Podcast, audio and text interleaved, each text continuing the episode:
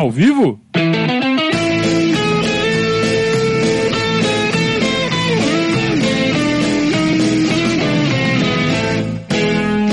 Opa, se tá ao vivo. tá ao vivo? Estamos ao vivo? Saudações ao Viverdes a todos. Eu sou Conrado Cacassi, estamos começando mais um Periscatso. Você sabe, a live que vai até vocês toda segunda e toda segunda e quinta-feira. Quase saiu, né? Toda segunda e quinta-feira aqui no nosso canal do YouTube, você sabe, Verdazo 1914. Temos que começar rápido porque vocês sabem, estamos fazendo a recapitulação ano a ano da história do Palmeiras. Hoje vamos tratar de 1979 e é um ano muito louco, muito maluco. É, é o ano certamente mais confuso, mais bagunçado da história do futebol brasileiro. E o que é uma pena, porque o Palmeiras estava com um time muito bom.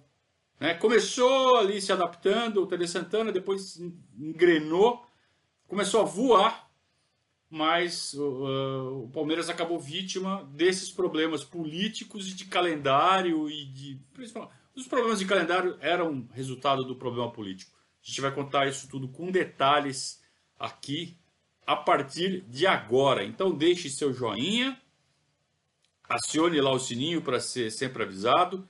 Avise também os seus amigos palmeirenses. Ó, oh, tem um canal ali que eu assisto. Aproveita aí a quarentena, conhece o canal é, é importante para a gente crescer, né? O boca a boca é, é, o, é o meio mais importante, mais efetivo da gente trazer gente nova e gente legal, gente que se enquadra aqui no nosso, na nossa proposta.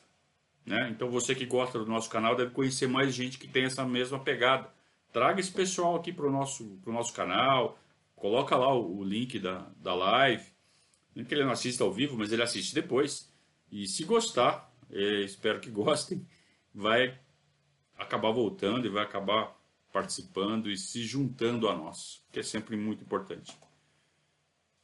Muito bem, vamos falar de 1979. Mas é claro, para falar de 1979, a gente tem que contextualizar e lembrar como acabou 78.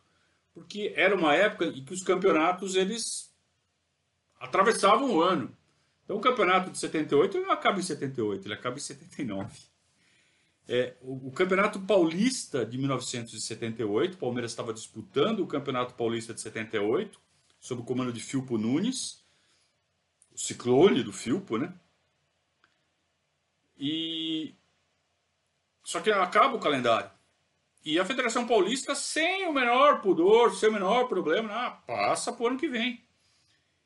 E a gente está disputando o segundo turno. Então vamos lembrar também o regulamento. É, o regulamento do Paulista de 78 é, é surreal. Você tem o primeiro turno e você tem o segundo turno. São 20 clubes que jogam todos contra todos. Turno e retorno.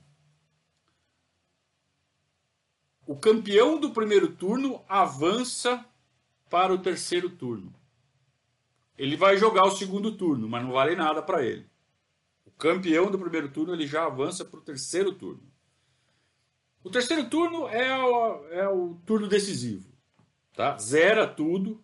Você joga o primeiro turno, joga o segundo turno, zera, aí começa o terceiro turno, que é o que vale, que é o que vai valer o campeonato. Então, o campeão do primeiro turno, depois de 19 rodadas, você decide uma vaga para o terceiro turno. 19 rodadas para decidir uma vaga para o terceiro turno. Segundo turno, mesma coisa. 19 rodadas para decidir uma vaga para o terceiro turno. No primeiro turno, é, o campeão é o Corinthians. O Corinthians passa pelo Palmeiras nas quartas de final, passa a semifinal, ganha campeão do primeiro turno. O turno era assim, né? Você tinha a fase de classificação do turno e você tinha o mata-mata do turno. Então, no mata-mata do turno, o Corinthians foi campeão do primeiro turno e já se classificou para o terceiro turno. Isso tudo aconteceu em 78. Agora a gente vai entrar em 79. É, já se passaram uma, duas, três, quatro, cinco, seis, sete rodadas do segundo turno. Acabou o ano. Começa o segundo turno. É, começa não. Começa o ano na oitava rodada do segundo turno. É, e aí é, é, é um, eu tenho uma lembrança muito especial, muito querida desse momento que no primeiro jogo de 79, em janeiro, no dia 28 de janeiro de 79, foi quando eu vi o Palmeiras ao vivo pela primeira vez. Eu tinha oito anos, e o Palmeiras foi jogar contra o São Bento, em Sorocaba. É, a cidade de Sorocaba tinha acabado de inaugurar um estádio, estádio municipal, estádio Walter Ribeiro, é, inaugurado em agosto de 78, alguma coisa assim. E era a primeira vez que o Palmeiras vinha a Sorocaba jogar, no estádio novo. E eu já com oito anos e já palmeirense, muito palmeirense. Ficaria mais. E aí eu pedi desesperadamente para meu pai me levar ao estádio. Meu pai nunca gostou muito de futebol, quem me colocou no futebol foi meu avô. Aí meu pai levou, né? E quando eu vi as, aquelas camisas verdes da Adidas, tecido brilhante, verde esmeralda, bonito, o sol batia naquelas camisas, dava um efeito visual espetacular, uma cor lindíssima. Aquilo me enlouqueceu, cara. É, se tinha alguma dúvida. E eu estava inteirinho uniformizado, né? Eu tenho até uma foto. Puta, eu devia ter colocado a foto aqui para vocês verem. Eu tenho uma foto do dia antes de ir pro jogo. Tô todo uniformizado. E cinco minutos de jogo 1 a 0 pro São Bento. Um, um volante chamado Fernando deu um chute do meio da rua, pegou o Gilmar adiantado, Gilmar jogando de vinho, também não vou me esquecer nunca. A camisa do Gilmar era cor de vinho, porque a camisa do São Bento era azul, né? Então ele não jogou com a camisa tradicional azul de goleiro do Palmeiras, do Gilmar. Jogou com uma camisa vinho. E o tal do Fernando, com 5 minutos, faz um golaço. Ele pega um petardo do meio da rua. E eu nunca vou esquecer disso. Né? Isso não tem registro em vídeo, não tem nenhum lugar para a gente rever isso. Eu, eu lembro da minha memória. E no segundo tempo, também logo no comecinho, então um gol com 5 minutos do primeiro tempo, 1 a 0 No segundo tempo, Logo no comecinho também, um centroavante de São Bento chamado Pitanga faz um gol de peixinho. E é 2 a 0 para o São Bento e acaba o jogo, 2 a 0 para o São Bento. E o Palmeiras estava bem, né? O Palmeiras estava razoavelmente bem na competição e aí, depois desse jogo, começou a cair. É, nunca vou me esquecer. Talvez um monte de moleque deixasse de torcer depois de uma traulitada dessa, e aí eu fiquei mais palmeirense ainda. Aí eu comecei a acompanhar para valer mesmo. Então, quem viu a semana passada, lembra que eu pô, comecei a acompanhar pelo rádio, sabe? Para pegar o sinal do rádio era difícil, né? Era ondas curtas. É, então o sinal vinha tudo cheio de interferência. Era uma aventura para ouvir jogo do Palmeiras. Comecei a ouvir todos. Então eu ouvia muito Osmar Santos, ouvia muito Seu Fiore, ouvia muito Zé Silvério.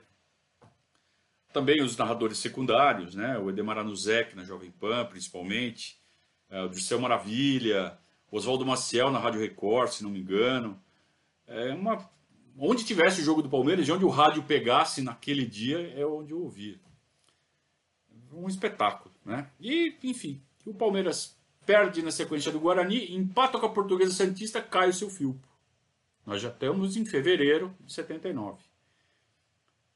A gente precisa ganhar o segundo turno para pegar uma vaga no, no, terceiro turno. Mas não precisa ganhar, na verdade. Vocês vão entender por quê. É, o Tele assume e demora para pegar o jeito do time.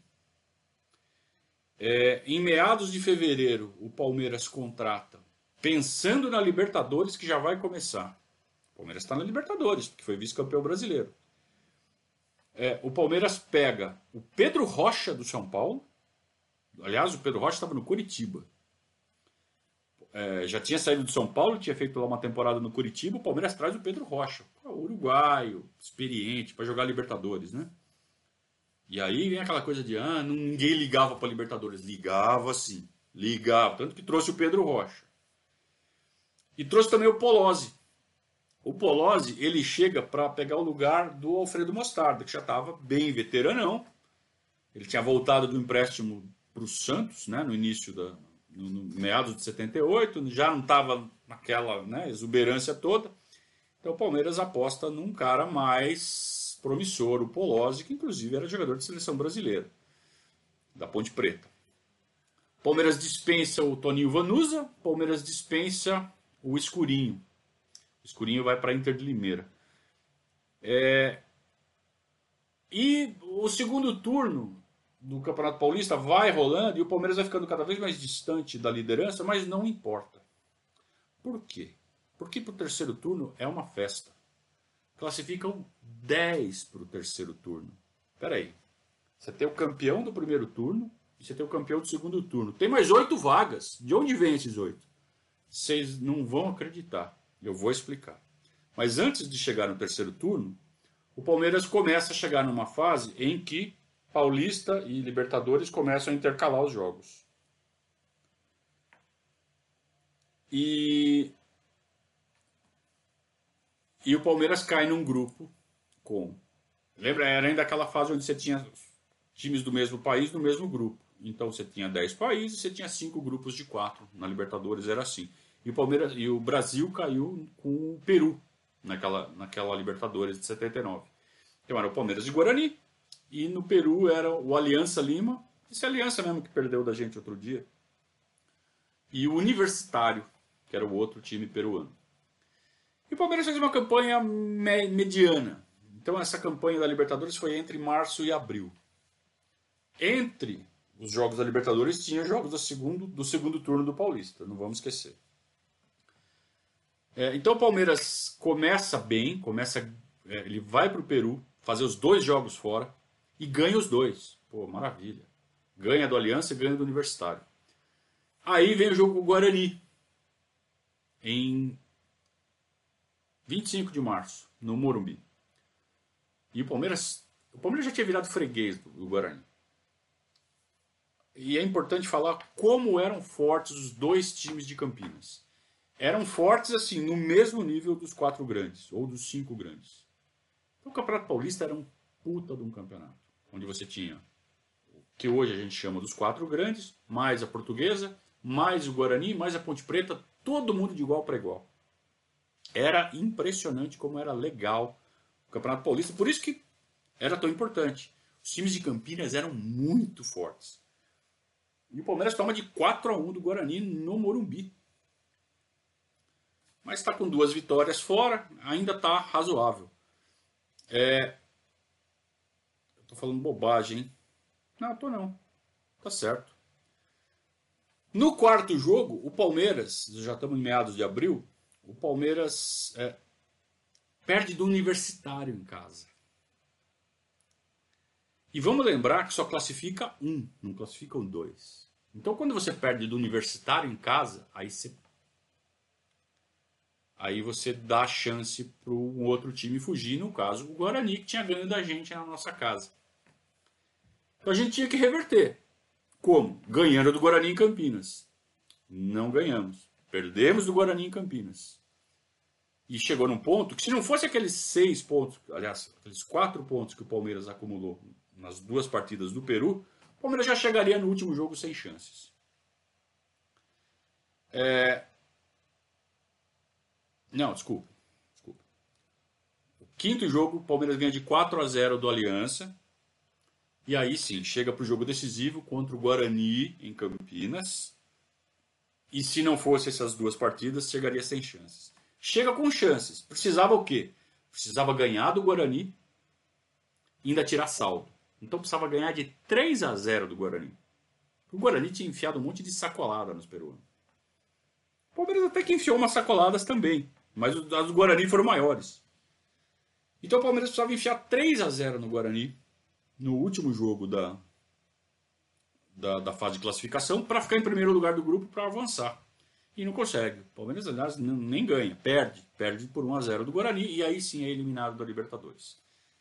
Lembrando, isso tudo é durante o segundo turno do Campeonato Paulista que o Palmeiras ganha uma, perde outra, vai bem nos clássicos, inclusive ganha de São Paulo.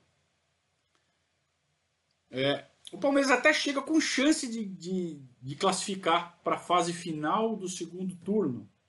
No último jogo. Precisava ganhar do comercial. E esse jogo contra o comercial foi logo depois da eliminação da Libertadores para o Guarani. Então, assim, foi uma semana muito intensa e que tinha que ganhar do Guarani 3 a 0 tinha que ganhar do comercial. O Palmeiras perdeu do Guarani e perdeu do comercial em casa. Só que, assim, para o Palmeiras se classificar para a fase final do segundo turno, não significava é, é, seguir com chances ou ser eliminado. O Palmeiras, de fato, é eliminado do segundo turno e já tinha sido eliminado do primeiro turno. Mas tinha um monte de vaga que era distribuída para o terceiro turno, que, como eu falei, o terceiro turno era o que valia. Porque zerava tudo e só contava o terceiro turno para decidir quem era o campeão. E o Palmeiras tinha estava muito dentro do terceiro turno pela tal do, pelo tal do índice técnico. Então, mesmo perdendo, mesmo ficando de fora da fase final do segundo turno, o Palmeiras estava classificado. É... Então, por que, que tinha as finais? Para dar renda. Vamos lembrar que uh, futebol já era profissional, profissionalismo existe existe desde 1933. Mas o volume de dinheiro que circulava no futebol era muito menor do que hoje. Então, os passes não eram exorbitantes como são hoje, né, os direitos econômicos que a gente chama hoje. Os salários dos jogadores não eram exorbitantes como hoje. Hoje, um jogador ganha uma, um apartamento por mês de salário. Né? Naquela época, não. Naquela época, o cara tinha que ralar alguns meses ou anos para juntar para comprar um apartamento. Né? Dependendo do jogador, mal e mal ele comprava um carro, juntando o dinheirinho dele. Então, assim, era outra realidade financeira. E a base principal do, do sustento financeiro dos clubes eram as rendas, eram as bilheterias. Então, era por isso que as federações faziam esses campeonatos longos e intermináveis em que no final só 10 jogos definiam, mas fazia lá um turno e retorno, 38 jogos, só para os times o quê? Ficarem jogando, ficarem jogando, ficarem jogando e ganhando renda. Claro que o povo não é burro e não vai em todo jogo, que sabe que vale pouco. Mas também o ingresso não era tão caro. Então, a média de público era 10 mil, 8 mil, 9 mil. E assim ia o futebol brasileiro. É, então o Palmeiras é, acaba eliminado do segundo turno, mas está classificado para o terceiro turno. Quem classifica para o terceiro turno? O campeão do primeiro turno, que foi decidido lá em 78, Ponte Preta. É, desculpa, Corinthians. O campeão do segundo turno, que acaba sendo a Ponte Preta, numa final com o Guarani. Não vejo. Ponte e Guarani faziam final de turno. Eram, eram fortíssimos. E pegava fogo Campinas. Dois puta timaços. É... Só que tem um detalhe. Guarani e Ponte Preta foram para a final do turno, só que não tinha data para jogarem a final do turno. Porque o Guarani estava disputando a Libertadores junto com o Palmeiras. Então acaba o, o, segundo turno bem nessa zona da Libertadores o Guarani avançou, tinha que jogar Libertadores. E não tinha como decidir quem ia ser o campeão, se Ponte Preta ou Guarani. Então o que, que eles fizeram? Eles fizeram um acerto. Ó, Ponte, você pega a vaga de campeão do segundo turno e o Guarani pega uma vaga de índice técnico, que, pela pontuação que tem, vai entrar de qualquer jeito. Então a Ponte ganha ali uma cabeça de chave e tá tudo certo. O Guarani aceitou, falou: beleza. Olha aqui Várzea. Então o, Guarani poderia ter disputado uma vaga com a Ponte Preta para ser o cabeça de chave. Os dois campeões de turno iam ser cabeça de chave. Qual a vantagem do cabeça de chave? Só se desse um empate, ia ter vantagem lá na frente só. Então o Guarani abre mão para, sabe, para não, não paralisar o campeonato, o Guarani abre, abre mão. A Ponte entra como campeã do segundo turno. No final a Ponte acaba ganhando mesmo. Depois eles disputam. Eles, esse jogo acaba acontecendo mais para frente, só para decidir o campeão do turno. E a Ponte ganha. E eles ganham muita grana, né? É, então você tem classificados. Voltando. Corinthians, Ponte Preta, campeão primeiro e segundo turno. Índice técnico é, Guarani, Santos, São Paulo e Palmeiras. Então você já tem seis. Aí você tem classificados sem ter o menor mérito técnico, a não ser ter vencido um tal de torneio incentivo. Que? Torneio incentivo. Era uma espécie de Copa Paulista. Sabe essa que a federação faz para deixar todo mundo em atividade? Foi disputado lá atrás e ganhou, ganharam as vagas o Paulista de Jundiaí e o Botafogo. Durante os turnos não fizeram nada. Mas já estavam garantidos porque tinha uma vaga lá do torneio incentivo lá atrás. Então, peraí. Todos os negros se matando aqui por causa de vaga. E os caras, Paulista de Jundiaí e Botafogo, já estavam classificados para o verdadeiro Campeonato Paulista, que era o terceiro turno. Era assim. Ainda faltam duas vagas. Uma vaga foi para o time que tinha o melhor ataque, fora os que já estavam classificados.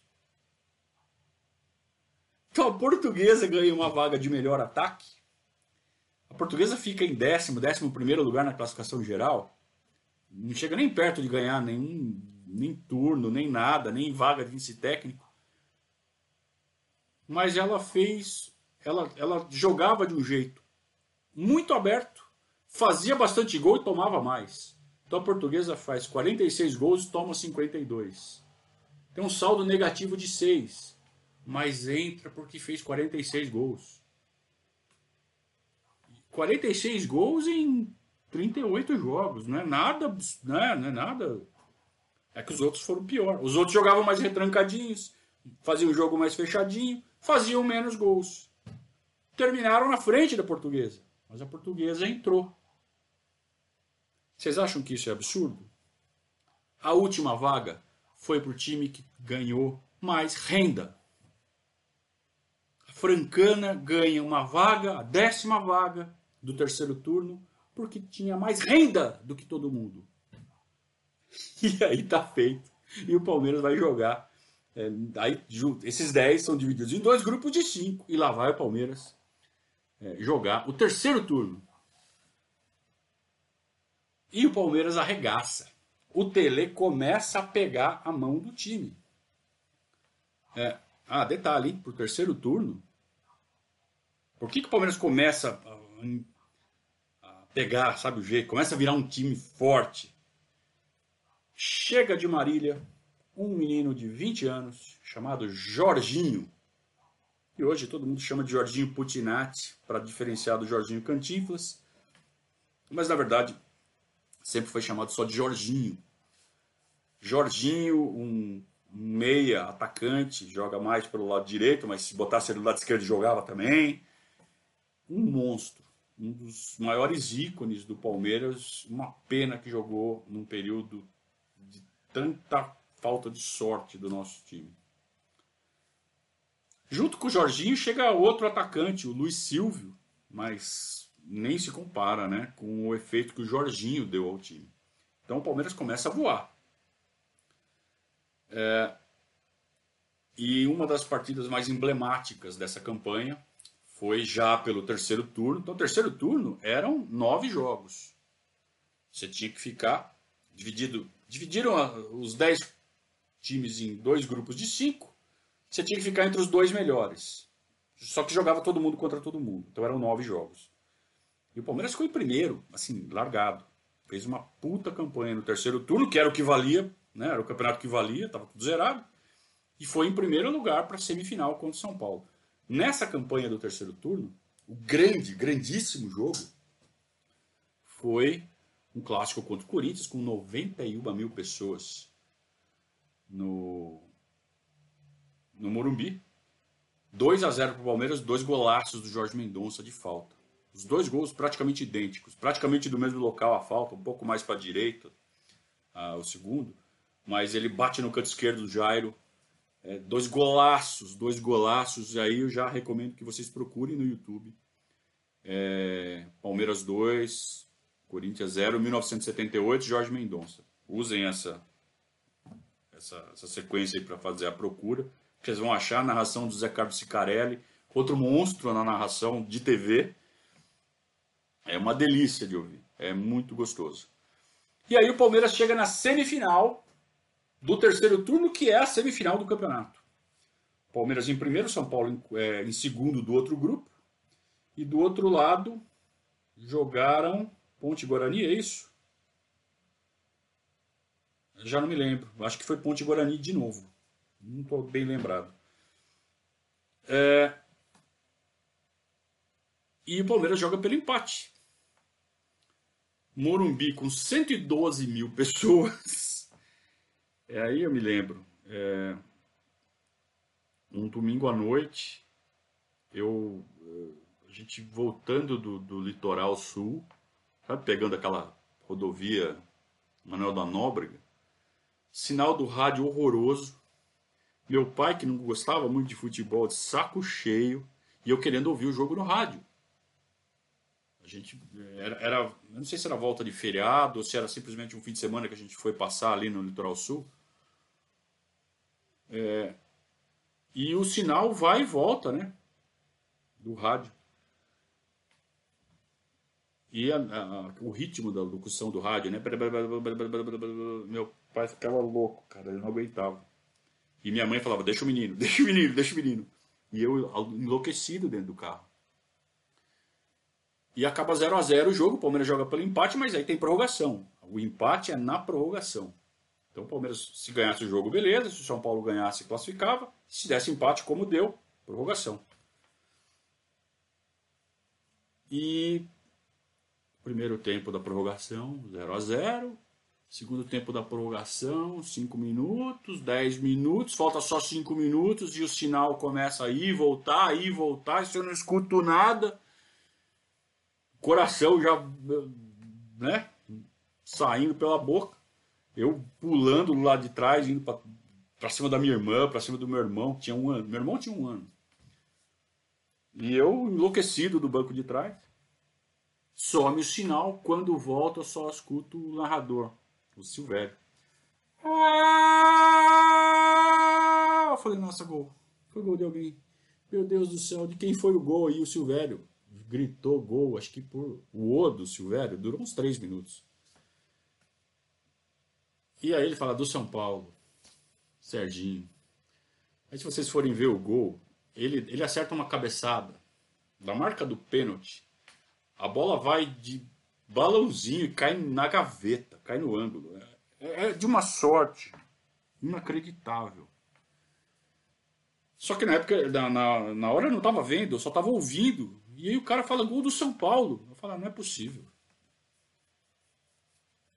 Então, assim, foi um sentimento, aquele sentimento que iria acompanhar a gente pela fila dos 17 anos. Aquele que agora vai, agora vai, agora vai, agora vai, não vai. Puta que pariu. Foi uma frustração absurda. E mas é aquela coisa, né? Aquela frustração educativa, aquela coisa que molda o caráter. O Palmeiras foi eliminado na semifinal, depois de ter feito um terceiro turno brilhante. O time estava começando a jogar bola, merecia ser campeão. Era um campeonato de 10 rodadas, de 9 rodadas mais mata-mata, todo mundo sabia disso. Então, ah, aí o primeiro e o segundo turno não valeu nada. Foi só para renda. O campeonato mesmo era aquele, o terceiro turno. E o Palmeiras merecia ser campeão, mas não foi. O São Paulo foi para a final com a Ponte Preta. Ponte Preta ganha do Guarani. Acho que era Ponte Preta e Guarani. E uh, o Palmeiras já perde mais um campeonato. Campeonato de 78. Tecnicamente ainda estamos no segundo ano da fila. O terceiro ano da fila vai começar agora. Nós já estamos em junho. Olhem que maluquice. Nós estamos em junho decidindo o campeonato do ano passado. Uh, esse, essa semifinal foi no dia 17 de junho. Aí tem ainda as três finais entre São Paulo e Ponte Preta, duas ou três finais. É, Para daí sim começar o Campeonato Paulista de, de 79 no dia 1 de julho. Para a disputa do Campeonato Paulista é, de 79, o Palmeiras dispensa o Jair Gonçalves, já estava também veteranão, e traz o Silva. O Silva vem da Francana, zagueirão, fortão, grandão. É, Palmeiras perde o Toninho Catarina, que tinha sido grande artilheiro do ano passado, do ano anterior, de 78. Mas em compensação promove um moleque que estava arrebentando na base, o Carlos Alberto Seixas. E além de tudo, o Palmeiras dispensa o Altimar, que já tinha sido emprestado, voltou, também já não estava mostrando muito, era reserva. E o Ivo, o Ivo Ortman também deixa o Palmeiras cada vez mais ganhando espaço o Mococa, né? Então o Tele decide dispensar o Ivo porque ele quer dar espaço para o Mococa, porque ele vê que o Mococa está jogando muita bola. E assim o Palmeiras, simplesmente com o Seixas e com o Silva, se prepara para a, o Campeonato Paulista. Logo no comecinho o Palmeiras já dispensa o Pedro Rocha, que veio só para Libertadores, não vingou, também não jogou tanto assim. Já estava com 36, né? E dispensa também o Hamilton Rocha. Para compensar a saída do Hamilton Rocha, é, e também a do Toninho, né? Porque a gente não sabia ainda se o Seixas ia dar certo. Era um moleque, estava jogando muito. Aí o Palmeiras traz o César, um centroavante do bom sucesso do Rio de Janeiro. Então é, é assim que o Palmeiras começa o segundo semestre, começa julho, o primeiro campeonato de 79, que é o Campeonato Paulista. Antes de contar a história do Campeonato Paulista de 79, é claro, eu vou falar do nosso parceirão, né? Da conduta contábil. A conduta contábil, vocês sabem, a conduta contábil é, é o parceiro do Verdazo em 2020, em tempos de pandemia. É, é a maior mostra que um, uma, uma empresa, um parceiro pode dar de confiabilidade, né? Tamo junto, não largamos.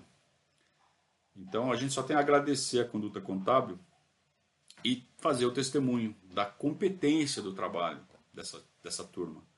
Eles é, atuam como é, fazem assessoria empresarial na área jurídica, na área contábil, na área fiscal. É, jurídica não, falei jurídica, desculpem. Contábil e fiscal. É,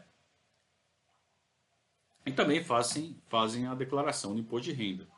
Aí sim, pessoa física ou jurídica. Aí sim, é, a declaração de imposto de renda pode ser de pessoa jurídica. É, então a gente recomenda que vocês usem os serviços da conduta contábil exatamente por isso. Pessoas competentes, confiáveis e ponta firme. Né? Então acho que é essa a característica mais importante, coisa que a gente tem que valorizar nos tempos de hoje. Entre em contato com a dona Virgínia, comercial da conduta contábil, código 44 99 877 3503. Fale que você viu aqui no Verdazo, ou ligue, ou mande WhatsApp. Fale que viu aqui no Verdazo. Fale que você precisa dos serviços da conduta contábil, seja para fazer a sua declaração, para você que é um profissional liberal, para fazer a tua, tua contabilidade, você que tem uma pequena ou média empresa para fazer o seu, seu departamento de pessoal, enfim, toda aquela parte chata que ninguém gosta de fazer, a conduta contábil gosta. Conte com a conduta contábil. Ligue para a Virgínia, entre em contato com a Virgínia no zap 4499 877 3503. Muito bem. Antes de começar, então, o campeonato de 79, é, eu vou dar um alô pro pessoal que está no, no, no, chat, né? O Elvis está falando que veio só para ver como estava o Palmeiras no ano que ele nasceu, em 79, né? É, que zona. A, ó, a zona A zona que vocês viram até agora é o campeonato de 78. Vocês vão ver 79, o campeonato de 79 mesmo. É, vamos lá. A gente tem. Ó, o Douglas. É, dando aquela saudação especial para o Pedro Rocha. Uma pena que ele não foi bem aqui, né, Douglas?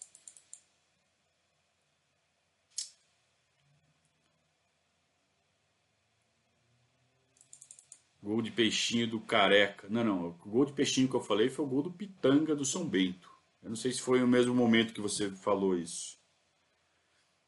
É... O Fred Moser está falando assim: a Ponte Preta não era. Ah, não. Está falando que era tão forte. Era tão forte, mas nunca ganhou título algum. Por quê? Mais de 100 anos de história sem título. Cara, era um time muito forte. Ponto. Não ganhou título. Ó, a Ponte Preta foi muito forte entre 77 e 82. Não ganhou nenhum título porque não ganhou. Porque o Rui Rei entregou o título pro Corinthians em 77, porque perdeu o título na final pro Corinthians em 79, aí o Corinthians era, era tão forte quanto, mas era um time fortíssimo. É, muitas vezes chegava pau a pau, perdia do Guarani, porque era derby, e o Guarani também era um time muito forte, acho que até mais forte que a Ponte. Mas a Ponte Preta era forte demais. Eu vou escalar o time aqui para você. Carlos, Toninho, reserva do Toninho era o Pisserni, Oscar, Polozzi e Odirley. Vanderlei Paiva, Marco Aurélio. Marco Aurélio, esse Marco Aurélio que foi nosso técnico. E de cá. De cá é uma lenda, né? Lúcio, Rui Rei e Tuta. Era um time praticamente impossível de bater no Moisés. E quando eles vinham jogar aqui, eles davam um puta de um trabalho. O ataque é que não era assim tão letal quanto era o do Guarani. Se eles tivessem um ataque letal para valer, talvez é, tivessem ido mais longe e tivessem ganho algum título. Mas era muito forte, muito difícil de bater. É, o Fred tá, é, foi exatamente a pergunta que o Fred fez aqui no Superchat. O André está fazendo também um Superchat aqui, que quer homenagear o Jorge Mendonça, que fez dois gols de falta contra o Corinthians no dia que ele foi batizado. Olha que legal, que história legal, né? É, muito bem. Foi Santos e Guarani, não foi Ponte e Guarani. Então a final foi São Paulo e Santos. A final então não foi São Paulo e Ponte Preta. Acho que a final São Paulo e Ponte Preta foi 81, né? Não é isso? Ah, vocês estão, vocês estão aqui até me corrigindo aqui embaixo, já vi, isso mesmo. São Paulo e Santos foi a final de 79, no meio de, a final é, no meio de 79, o campeonato de 78. É, e o Santos foi campeão. O time dos meninos da Vila, né? É claro, é claro. Eu já estou fazendo a confusão com a final de São Paulo e Ponte Preta em 81. Então é isso. É que eu só estudei a partir do Palmeiras. Então é isso. É, a final de 78, que foi no meio de 79, foi de São Paulo e Santos. Santos também muito forte. Será que eu consigo escalar o Santos? É, Vitor, Nelsinho Batista, Neto Joãozinho, Gilberto Sorriso, Clodoaldo, Pita e Ailton Lira, Newton Batata, Joari e João Paulo. É isso? Acho que é isso. É, foi o time campeão paulista em 78. Depois o Santos ia ser campeão em 84. E depois só foi ser campeão de novo com o Diego e Robinho em 2002. Eles pegaram uma fila feia também. É isso. Então esclarecido o Campeonato Paulista de 78. Agora vamos para 79 para valer. Em julho. Em julho começa a 79. Campeonato Paulista de 79. Campeonato Paulista de 79 começando em julho. E é importante aqui mencionar a, uma, uma questão política que estava acontecendo no país, no, no, futebol brasileiro. O futebol brasileiro era comandado pela, pela CBD, Almirante Heleno Nunes. E houve uma determinação, é, eu não me lembro qual foi o movimento, de que a CBD ela tinha que ser desmembrada E cada esporte ia ter a sua própria confederação. Então a CBD ela cuidava de tudo, né? Futebol, basquete, vôlei, bote, o que fosse. E passou a ser então, passou a ser criada, foi criada a CBF, a CBB, a CBV, a CB tênis de mesa, CB bocha, CB o cacete, tudo.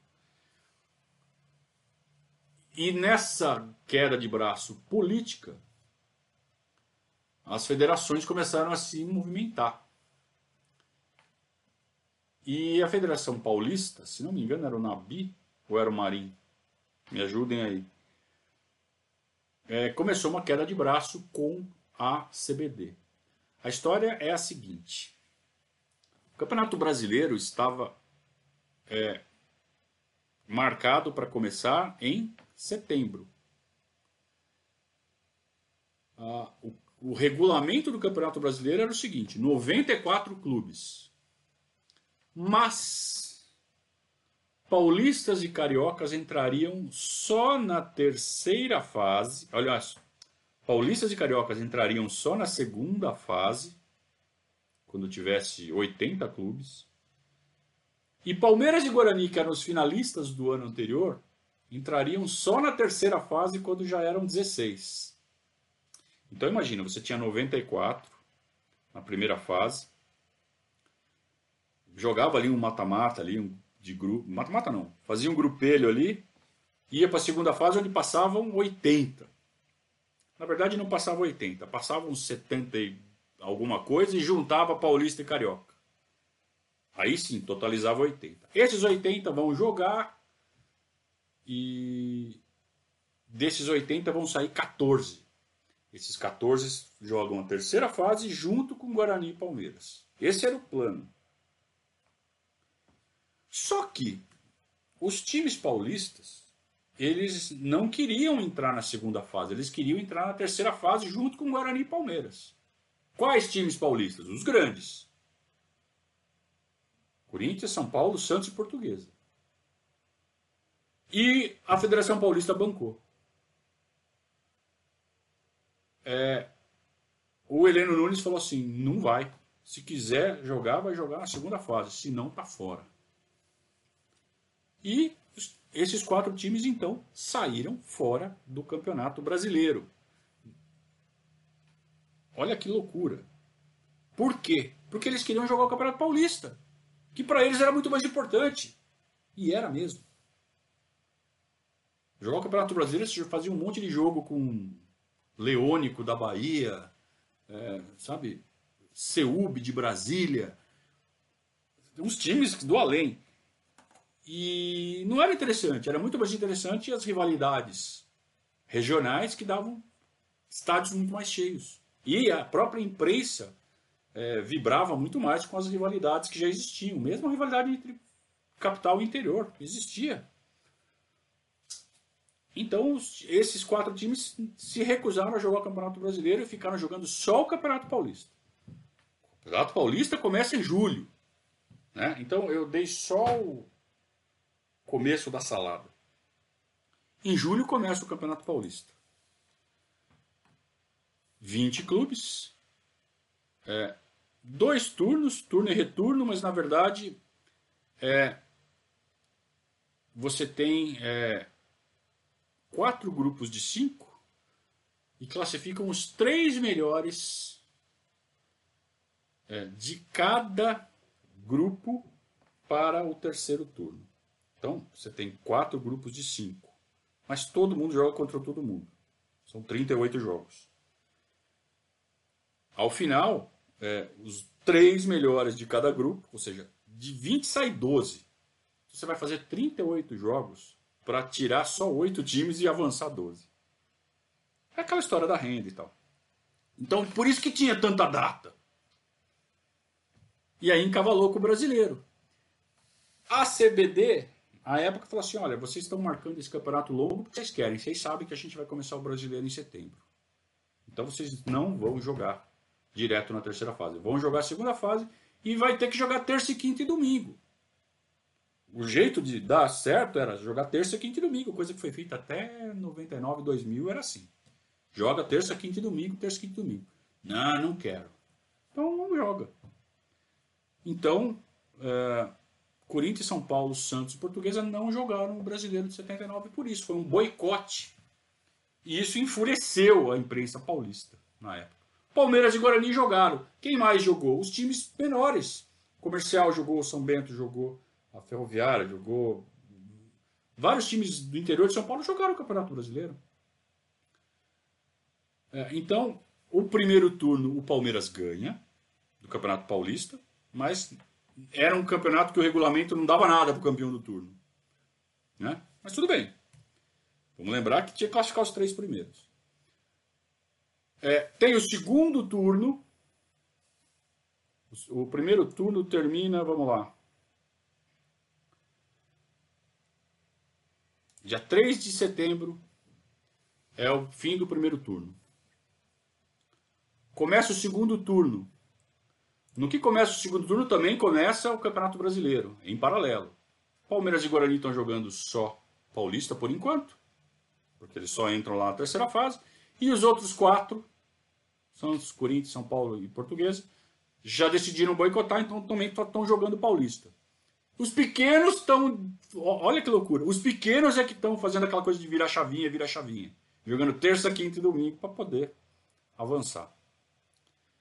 É, e aí, a, o, Palme o Palmeiras ganha também o segundo turno do Campeonato Paulista, enquanto isso a segunda fase do Campeonato Brasileiro está rolando. É, e já jogando muito na mão do Tele. Assim, cada vez mais encaixadinho o time. O Palmeiras termina com seis ou sete pontos de vantagem é, na classificação geral. Não, não queria dizer nada, porque, como eu falei, classificavam 12. Mas o Palmeiras termina em primeiro, disparado, melhor ataque do campeonato, sabe? Maior número de vitórias, menor número de derrotas. Aquelas campanhas, assim, para passar régua. Se fosse pontos corridos, não tinha para ninguém. E aí começa o terceiro turno. Como eu disse, eram dois, avançavam 12, dois grupos de seis e você jogava só dentro do seu grupo.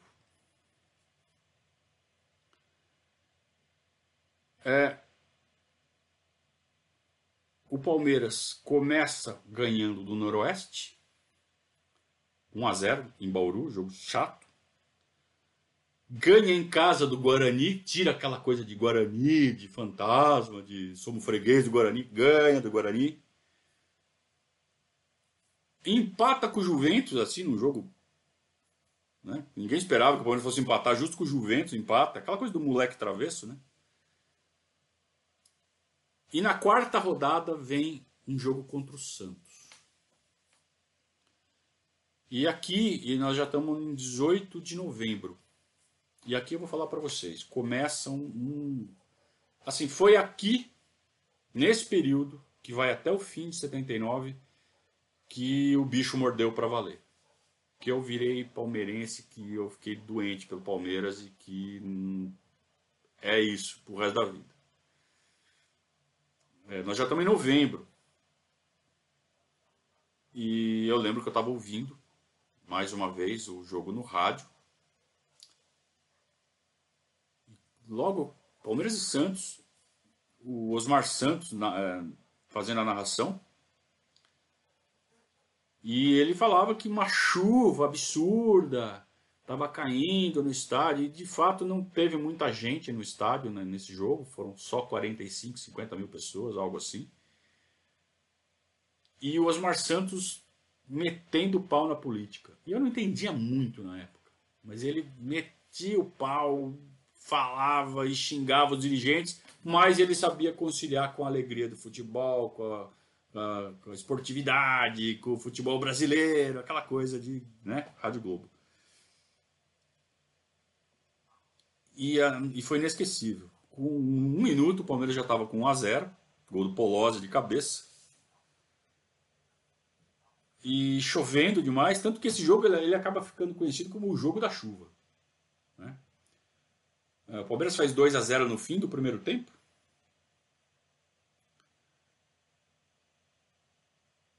Volta para o segundo tempo, o Santos diminui com o Juari. Mas logo em seguida, quer dizer, nem deu tempo do Santos achar que podia empatar. No que fez 2 a 1 um, o Palmeiras já fez o terceiro. E no final do jogo, o Jorginho acaba com o jogo. O Jorginho faz dois golaços. Mas dois golaços, até me arrepiou aqui. E na narração do, do Osmar Santos é uma coisa épica, é uma coisa maravilhosa, é uma coisa. É uma coisa realmente emocionante. No quarto gol, o Jorginho dribla o lateral direito do Santos, entra na área sem ângulo, ele mete uma bola de curveta, passa por cima do goleiro e entra na gaveta, sem ângulo. Vocês acham que o gol do Oséias foi espírito? Foi. Veja esse gol do Jorginho, que, que pintura. E no quinto gol, é uma puta de uma jogada do ataque do Palmeiras, que eu acho que é o Seixas, ou é o César, ele acaba ficando sem ângulo e dá o tapa para trás, dentro da pequena área, e o Jorginho chega e ele dá, ele pega na veia, ele dá uma bomba, ele estufa a rede.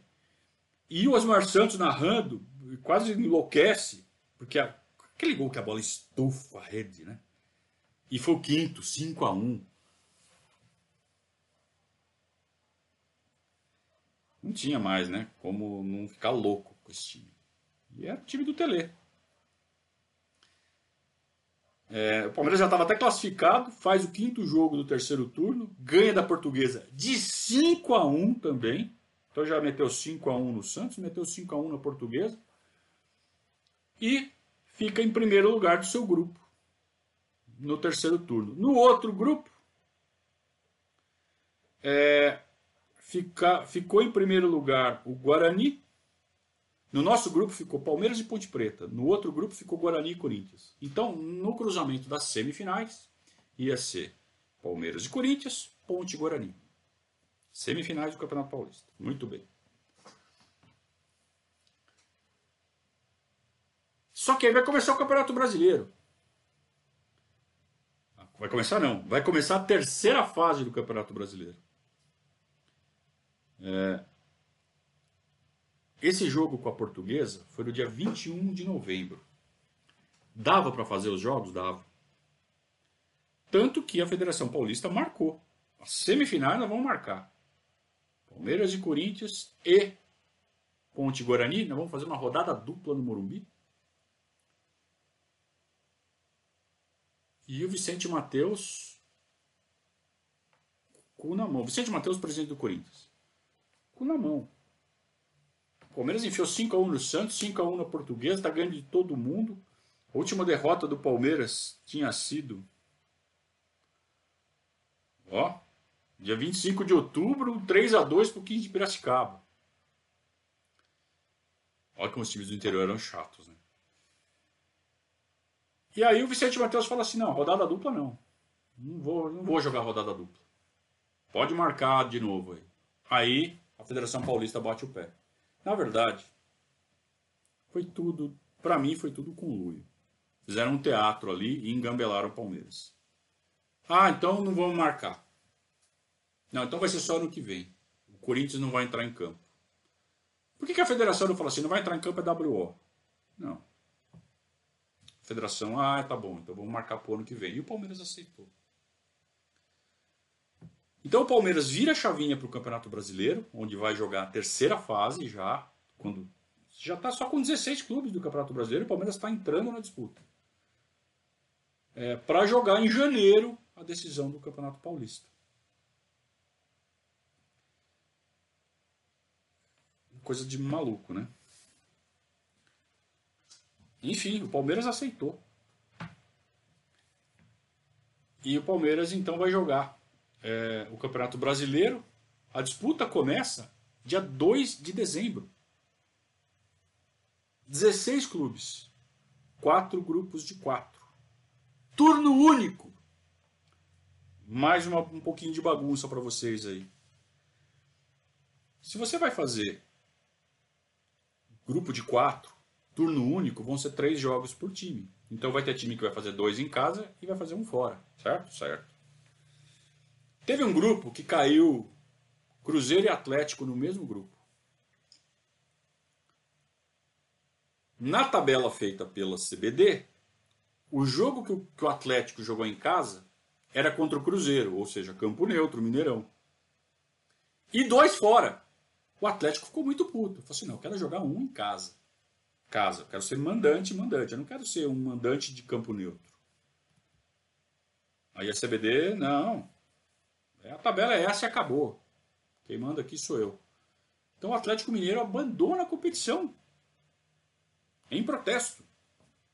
Então o grupo onde estava, inclusive onde estava o Internacional, é, ficou com um, um, um time a menos.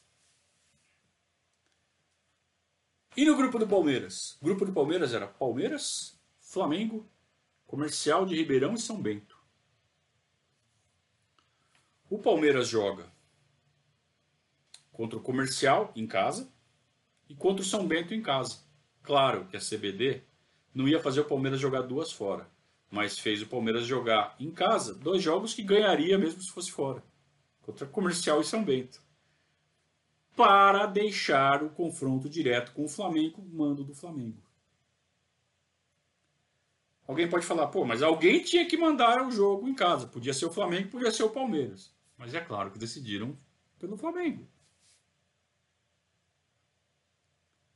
É, então, assim, quando você faz um campeonato com um grupo de quatro, turno único, você já está fazendo um negócio errado. Você tem que fazer turno e retorno, você tem que dar igualdade na competição. E por que o Flamengo vai mandar em casa contra o Palmeiras? O Palmeiras tinha, era vice-campeão.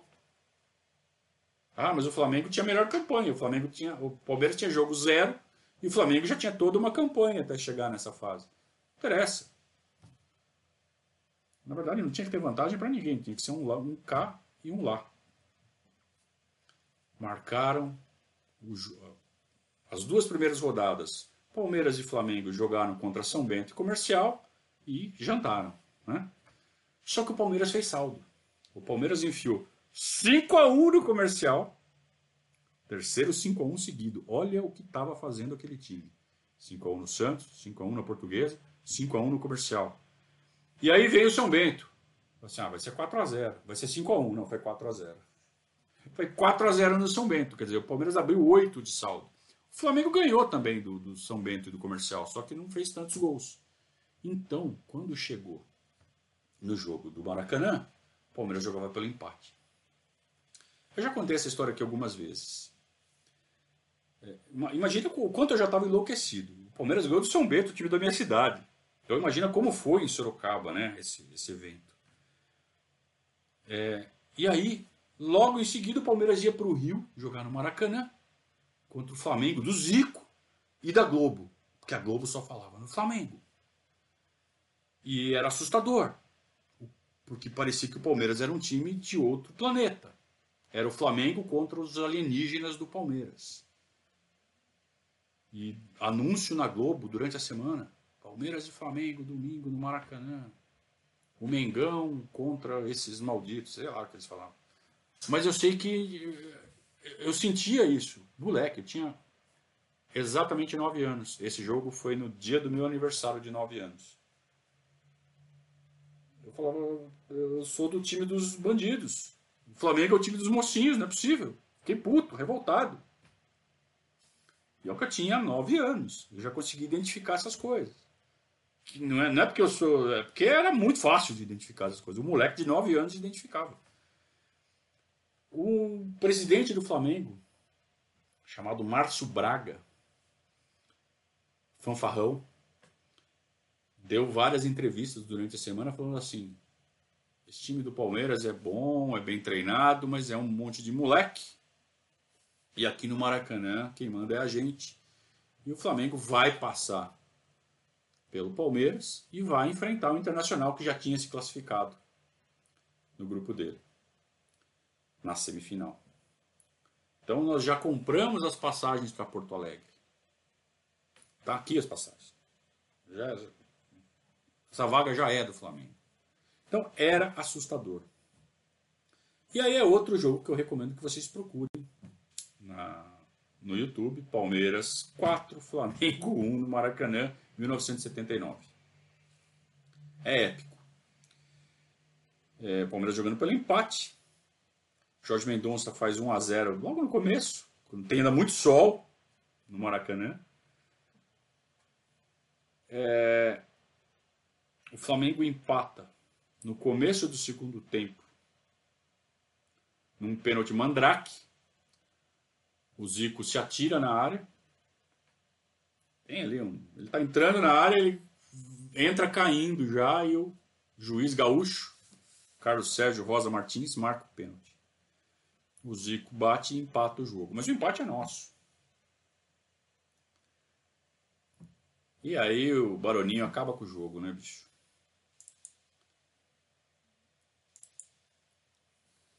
O Baroninho acaba com o jogo. O Palmeiras ganha de 4 a 1. Vou dar a marcha dos gols aqui para vocês exatamente. Carlos Alberto Seixas aos 24, Pedrinho aos 31 e Zé Mário aos 45. Mas o Baroninho participa de quase todos os gols.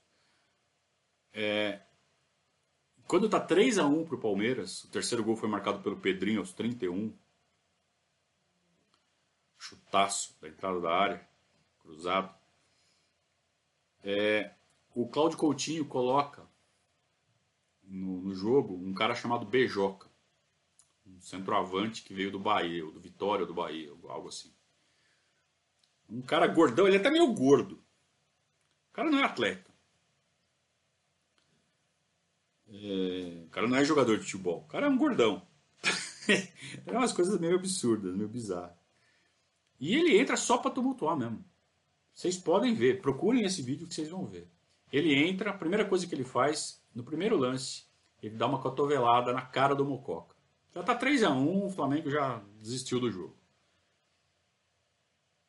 Aí o, os jogadores do Palmeiras chegam no cara e falam, ó, oh, você tá louco, não sei o quê. Aí o Baroninho, que é um dos que chega junto, ele vai dar um soco na cara do Baroninho. É, ele, ele entrou para fechar o tempo mesmo.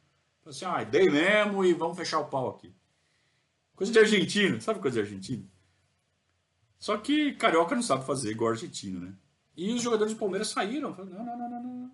Saiu. O foi expulso. Palmeiras com um a mais, meteu mais um, 4 a 1 nós destruímos o Flamengo do Maracanã. 112 mil no Maracanã, destruímos o Flamengo. Quem foi no jogo conta que foi assim muito tenso para a torcida do Palmeiras lá na arquibancada do Maracanã. A torcida do Flamengo fechou o pau. Foi meio que uma batalha. Não existia ainda o espírito beligerante das, das organizadas. A torcida organizada do Palmeiras ia para torcer, não para brigar. E tiveram que se defender.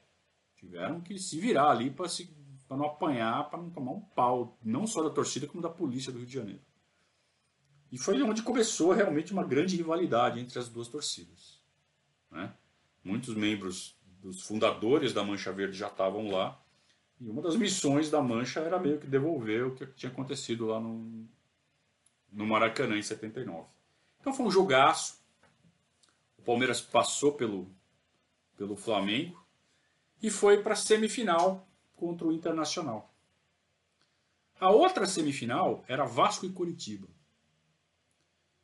E o Vasco era um pouco melhor que o Curitiba, mas não dava nem para o cheiro, tanto para o Palmeiras quanto para o Inter. Então quem ganhasse de Palmeiras e Inter era o campeão. Claro, ia ter que passar pelo vencedor de Vasco e Curitiba, que acabou sendo o Vasco, tinha, mas não ia ser difícil. Tanto que não foi.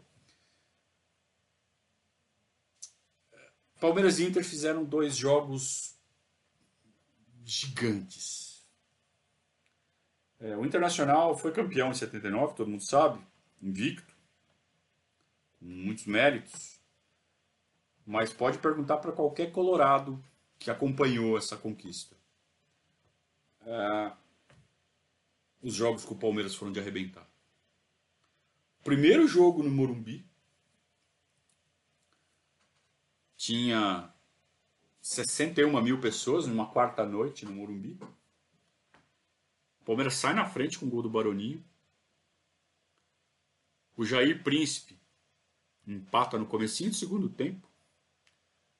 Mas Jorge Mendonça faz 2 a 1 um, logo depois. E parecia que o Palmeiras ia ganhar. É, mas aí apareceu um cara chamado Falcão. Paulo Roberto Falcão. Acabou com o jogo. Ele não só fez os dois gols do Inter, como ele tomou conta do jogo. Ah, foi uma das maiores atuações individuais que eu me lembro de ter visto, e aí tem os vídeos aí disponíveis para a gente eh, tirar a dúvida. É um monstro. Jogava demais. Jogava demais, e nesse jogo especificamente, jogou muito. Foi 3 a 2 foi um jogaço. Né? Então o Falcão empata aos 19, faz o terceiro aos 25. O Palmeiras quase empata no final. O jogo continuou pau a pau. Não foi que ele arrebentou com o Palmeiras. Foi ele que fez o, o Inter ser levemente superior ao Palmeiras. Mas foi um jogaço. E aí fomos para o segundo jogo na, no Beira Rio, no dia 16, né, no domingo seguinte. 70 mil no, no Beira Rio. E o Palmeiras tinha que ganhar. Vitória simples. Palmeiras tinha vantagem, porque tinha. Enfim. Mas o Inter faz 1 a 0 com o Jair Príncipe. Um chute da meia-lua ali, cruzado. Vai bem no cantinho. O Gilmar, o Gilmar estava pegando muito. Também tinha isso. O Palmeiras estava com goleiraço. Mas essa não deu. O Mococa acaba empatando o jogo.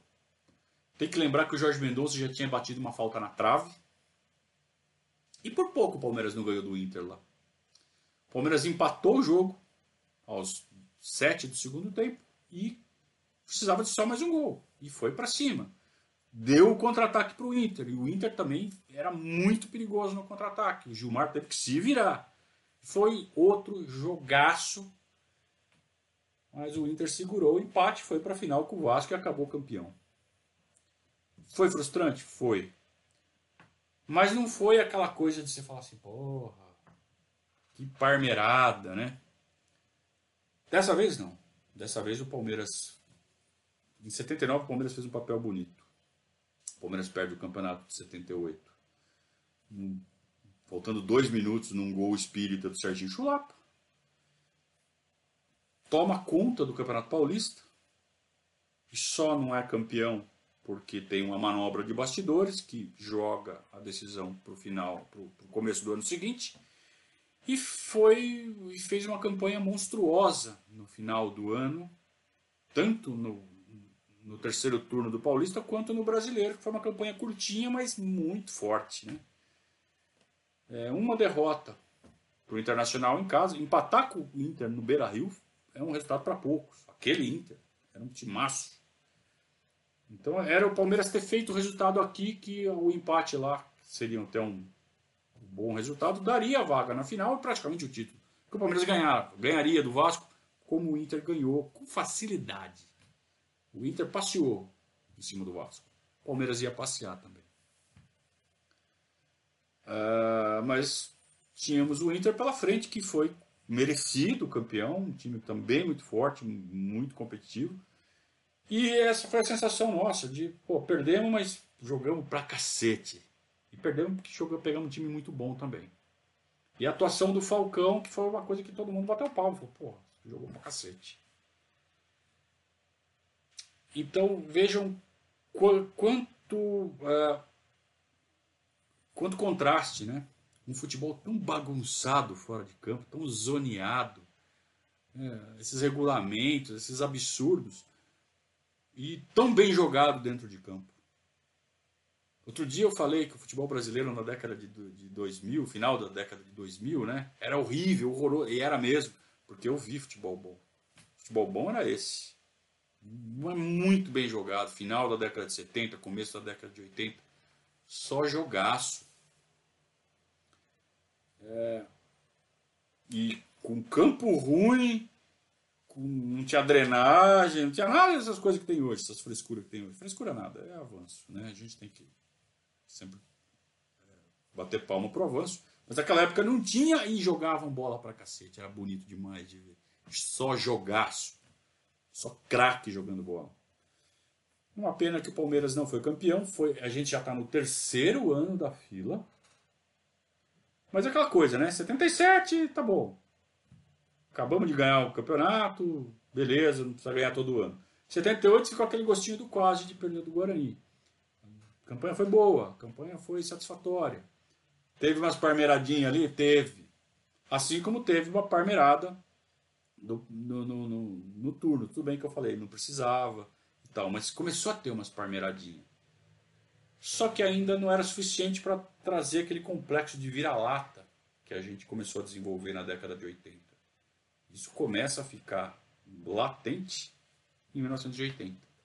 É isso que a gente vai falar na quinta-feira, quando o Palmeiras perde de uma vez aquela aura de ser o maior time do país, de seu time a ser batido, de ser uma camisa respeitadíssima e passa a ser uma camisa que começa a levar uma chacota.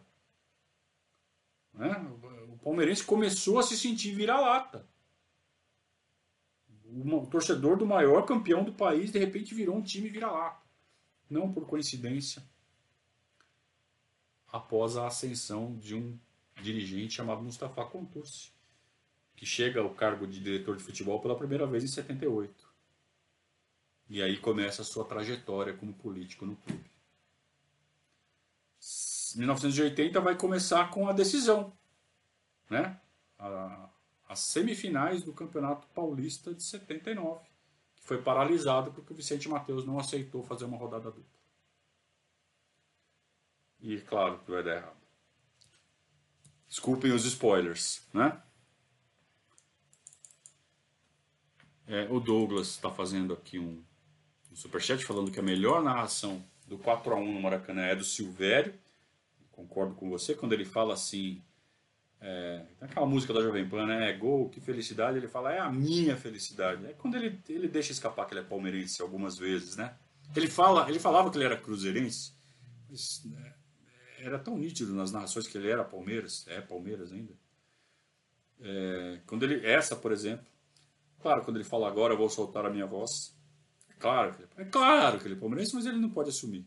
Tudo bem.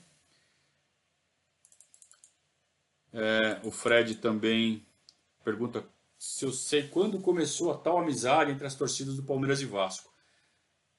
Essas amizades, elas são alianças paramilitares.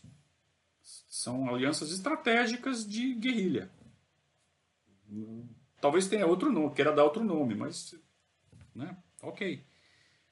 E quando você cria uma inimizade entre Palmeiras e Flamengo, é natural que o Palmeiras procure uma outra torcida lá no Rio de Janeiro para se tornar aliada. Em começo da década de 80, quando a coisa começa a ficar organizada. Então é aquela coisa, quando eu for aí, você me protege, quando você vier aqui eu te protejo. E por que a do Vasco? Porque aí sim tem um histórico de bom relacionamento entre Palmeiras e Vasco que vem desde a década de 40. Né? O capitão Adalberto Mendes, que foi um dos grandes defensores um dos grandes personagens da arrancada heróica, é um, um esportista ligado ao Vasco da Gama, que ele abraça a causa palmeirense. Então, o bom relacionamento entre Vasco e Palmeiras vem de muitas décadas. E aí eu não sei até que ponto isso influenciou na escolha do Vasco para ser o aliado da torcida do Palmeiras nessas alianças paramilitares que acaba acontecendo. Muito bem. É, muito legal aqui os comentários de vocês. O Neme, é, está gostando muito do trabalho, muito bem. 79 era o Nabi, então minha memória está funcionando bem. Puta, eu tinha 9 anos, gente. Agora estou com 49. É isso aí. O Santos entrou com um goleiro chamado Flávio, que era muito ruim. Na final de 78, né? O Vitor, que era o titular, por algum motivo não jogou, né? Ah, que bom que vocês estão gostando. Que bom que vocês estão gostando. O Vitor fala assim: a Maracutaia de 79 se repetiria no Paulista de 2018. É. é. A de 2018 foi sórdida, né? Mas é, é, não é de hoje que esse time é assim. Por isso que dá orgulho de ser palmeirense. Turma, passamos muito do tempo, era esperado, tem muita maluquice realmente no ano de 79. Então eu vou encerrar. Mas já deixar o convite para vocês voltarem aqui na quinta-feira para a gente terminar essa história desse campeonato Em janeiro, então, será decidido o Campeonato Paulista de 79, em janeiro de 80. E aí sim, a gente entra no ano de 1980, onde realmente começa uma descida, uma ladeira abaixo do Palmeiras, que é uma coisa que é de cortar o coração. Mas é importante, é importante porque é essa trajetória que vai desembocar no ano de 1993, que vai fazer aquele 12 de junho de 93 ser tão especial. Então é inesquecível. É... Tudo isso faz parte né, de uma construção. A casca que a gente pega, né? Eu, eu costumo falar que o pessoal que nasceu em 70, que é o meu caso, 70, 71, 69, pessoal que não lembra do título de 76, mas que lembra de 77, que pegou a fila inteira, é o pessoal mais cascudo que tem. Eu só fui ver o Palmeiras campeão com 22 anos. E é, é, é uma. É tomar o lombo, tomar no lombo, tomar no lombo, tomar no lombo todo o campeonato. Às vezes lutando, às vezes sendo bravo, às vezes sendo muito bom e perdendo para um time melhor. Por exemplo, o caso do Inter, nesse brasileiro de 79. E às vezes dando umas parmeiradas, dando uns vexames, tomando uns cacete, umas vergonhas que faz a gente ficar só mais forte. Então é isso que a gente quer é, resgatar nessa série. E eu espero que vocês estejam gostando, que vocês voltem nos próximos, nos próximos anos, né? Em 80, 81, 82, 83, a gente vai até 1992. Tá bom, turma? Então até quinta-feira, quando a gente retoma o ano de 1980. Muito obrigado a todos pelo, pelo apoio, pelo, pela companhia. Tornem-se padrinhos, como disse o Elvis aqui no nosso chat. Muito obrigado a todos que fizeram o superchat, que apoiaram aqui a nossa, a nossa iniciativa, continuam apoiando. E até quinta-feira com mais um Periscatos. Um grande abraço a todos. Saudações ao